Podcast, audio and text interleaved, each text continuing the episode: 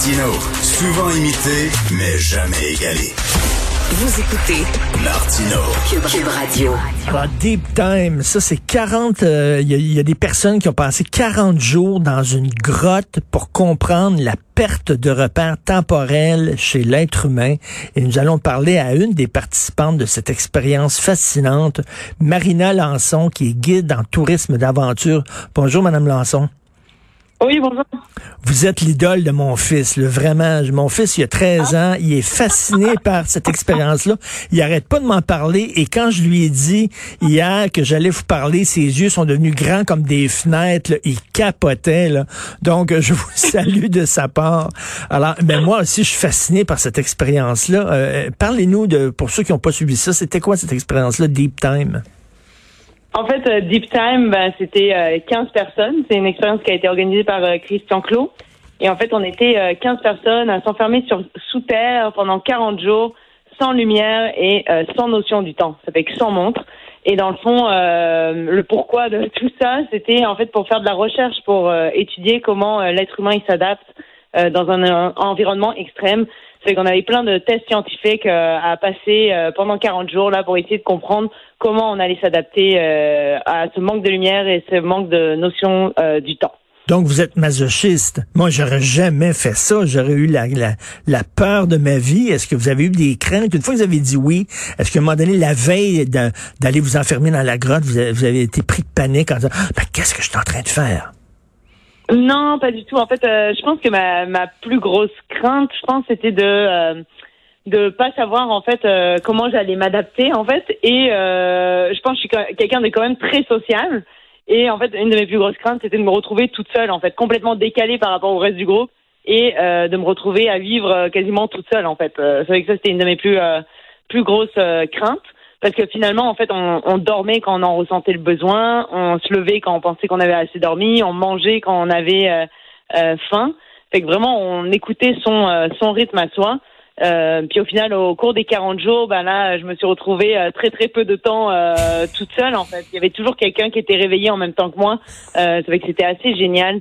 Euh, puis quand moi ils sont venus me chercher, quand ils sont venus chercher le groupe pour dire ok là c'est la fin de l'expérience. Moi j'étais à mon cycle 29. Avec un cycle, ce serait l'équivalent d'une journée pour quelqu'un qui a, qui a une montre qui a l'heure normale.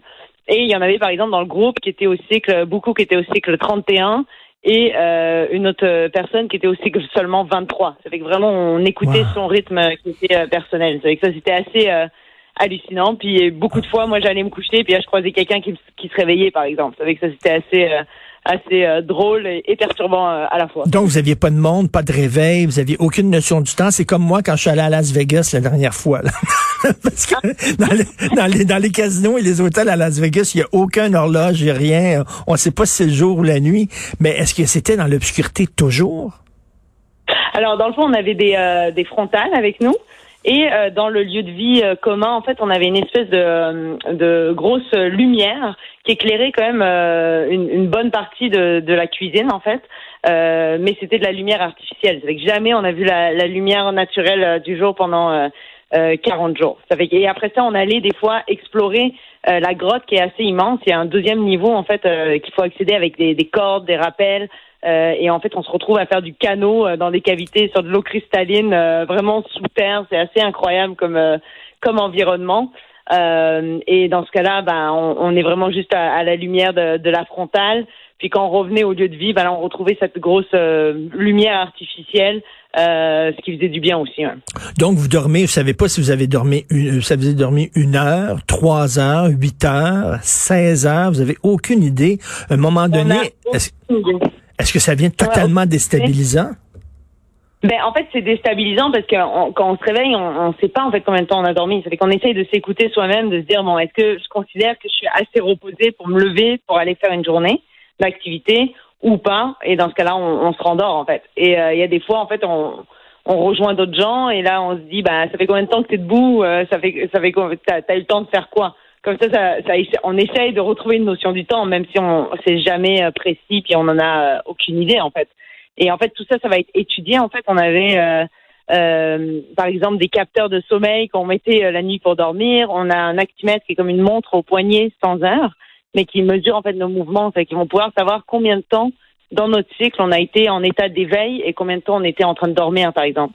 Et ça, ça va être super intéressant parce que actuellement, euh, on n'a aucune idée de. Par exemple, moi, je sais jamais c'est quoi ma plus grosse nuit et ma nuit la plus courte, par exemple. Avec ça, ça va être super intéressant de voir à quel point on était décalé par rapport à d'habitude, en fait. Et quand vous avez quand vous avez sorti de la grotte, vous avez dû porter des lunettes de, de, de soleil parce que le, le, la lumière du soleil, ça faisait 40 jours, vous l'aviez pas vu. Ouais, exactement. Ça, avec, euh, ça faisait 40 jours qu'on n'avait pas vu. Euh, la lumière du soleil. Puis c'était une journée vraiment ensoleillée euh, assez intense. Avec là, on voulait protéger nos, nos yeux. Puis euh, avec là, on portait nos lunettes de soleil. Puis là, on les a peut-être gardées euh, 24 à 48 heures. Euh, pour que nos yeux puissent se réadapter tranquillement à la lumière du jour, en fait, pour que ce soit un peu plus euh, progressif, hein, pour pas se blesser les yeux. Et qu'est-ce que vous avez appris, vous? Est-ce que vous avez été à un moment donné, je sais pas, eu des hallucinations, des étourdissements euh, C'est que quel est le, le, le, symptôme le plus bizarre que vous avez ressenti? Ben, en fait, moi, c'est pas tant. je sais que par exemple dans l'équipe, il y a certaines personnes qui ont eu des hallucinations auditives, on va dire. Euh, moi, ça n'a pas été mon cas, mais moi, un des, une des choses qui m'a marqué, c'est qu'on avait pas mal de batteries de tests scientifiques, et moi, j'ai dénoté à un moment donné euh, que je perdais la mémoire, en fait. c'est qu'on me demandait on me donnait une lettre aléatoire, il fallait dire le plus de mots euh, qui commençaient par cette lettre-là, le plus de noms communs. Et en fait, j'en ai, j'ai été capable d'en énumérer très très peu. Avec, hein? j'ai vu clairement que c'était pas dans mon état habituel, on va dire. Euh, c'est vrai que ça, c'est quelque chose quand même qui m'a qui m'a marqué. Puis on avait un journal à compléter en fait euh, tous les soirs euh, pour dire quelle activité on avait fait, avec qui. Euh, et par exemple, si j'oubliais de le remplir une soirée, puis j'arrivais le lendemain, je me disais bon ben qu'est-ce que j'ai fait hier? Puis en fait, j'avais vraiment de la misère à m'en souvenir en fait de qu'est-ce que j'avais fait la veille. C'est vrai que là, je me dis bon, j'ai été faire telle corvée collective avec telle personne. Euh, je retrouvais cette personne-là et je disais comme euh, qu'est-ce qu'on a fait au fait? C'est que là je voyais clairement que moi c'était la mémoire qui, qui, qui, était affectée en fait. Ça altère finalement votre état mental? Est-ce que ça a altéré votre état euh, émotif? Est-ce que vous étiez angoissé? Euh, j'étais pas angoissée. Euh, et après ça, en fait, ce qui est beau là-dedans, ben, dans cette recherche, c'est qu'en fait, on est 15 individus complètement différents. En fait, on a tous un, un, un parcours différent de vie. On a, on a vraiment de, des différences euh, assez marqué, c'est qu'on a tous vécu l'expérience de, de, différentes façons en fait. Puis euh, moi, j'étais pas, euh, j'étais pas angoissée en fait. Pour moi, c'est c'est comme si le temps il, s'était arrêté. Euh, et honnêtement, en fait, j'étais bien dans dans ce milieu-là, euh, ah à tel point que quand ils sont venus me chercher, j'étais là, mais c'est déjà fini. En fait, j'avais vraiment pas vu le, le, temps passer, voilà. Ok, vous vous vous, aimez les, les aventures extrêmes là. Exactement. et, ça, est-ce que c'est la chose la plus extrême que vous avez fait dans votre vie? Alors, j'ai fait beaucoup de choses extrêmes euh, dans ma vie. Euh, contrairement en fait à beaucoup de, de participants de ce projet-là, en fait, quand je dis qu'on était des profils variés, il y a beaucoup de gens dans le groupe qui n'ont jamais fait d'expédition de leur vie, euh, qui sont, je sais pas, on a une bijoutière, on a un cordier, bah, des travaux en hauteur, on a plein de gens sans emploi. on représente vraiment la, la société à son complet. Euh, mais moi, mon profil était un peu différent, c'est que j'ai quand même pas mal d'expérience euh, d'expédition en étant guide d'expédition.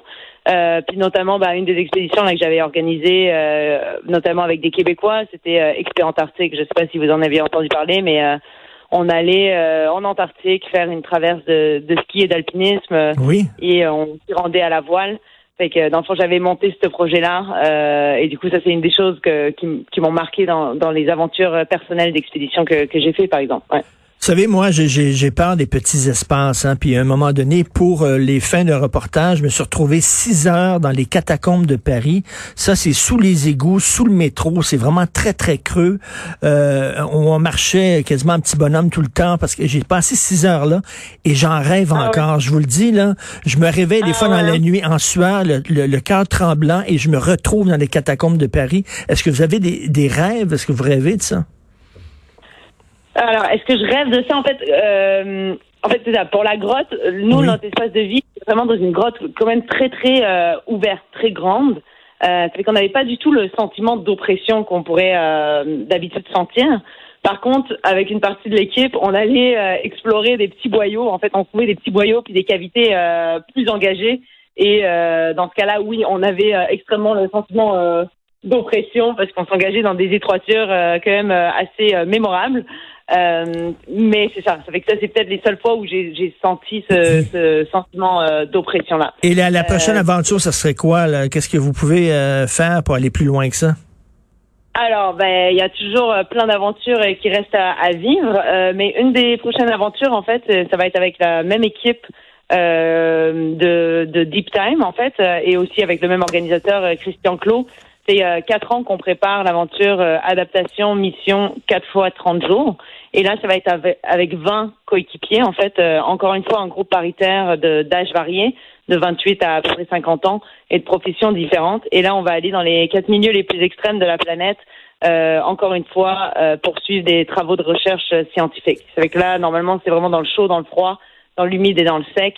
Euh, et dans le fond, cette mission-là, qu'on était censé faire, a été repoussée à cause du Covid. Mais euh, dès qu'on va être capable de, de mettre ça en place, euh, on va être reparti euh, pour une, une, grande aventure. Là, c'est chaque expédition dans chaque milieu sera de un mois.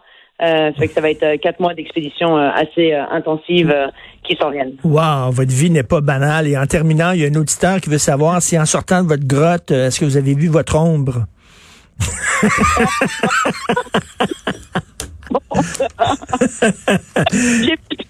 Ça, c'est vraiment pas mal. Merci beaucoup, Marina Lançon. Merci, c'était très intéressant. Guide en tourisme d'aventure. Vous êtes une sacrée guide. Merci. Bonjour.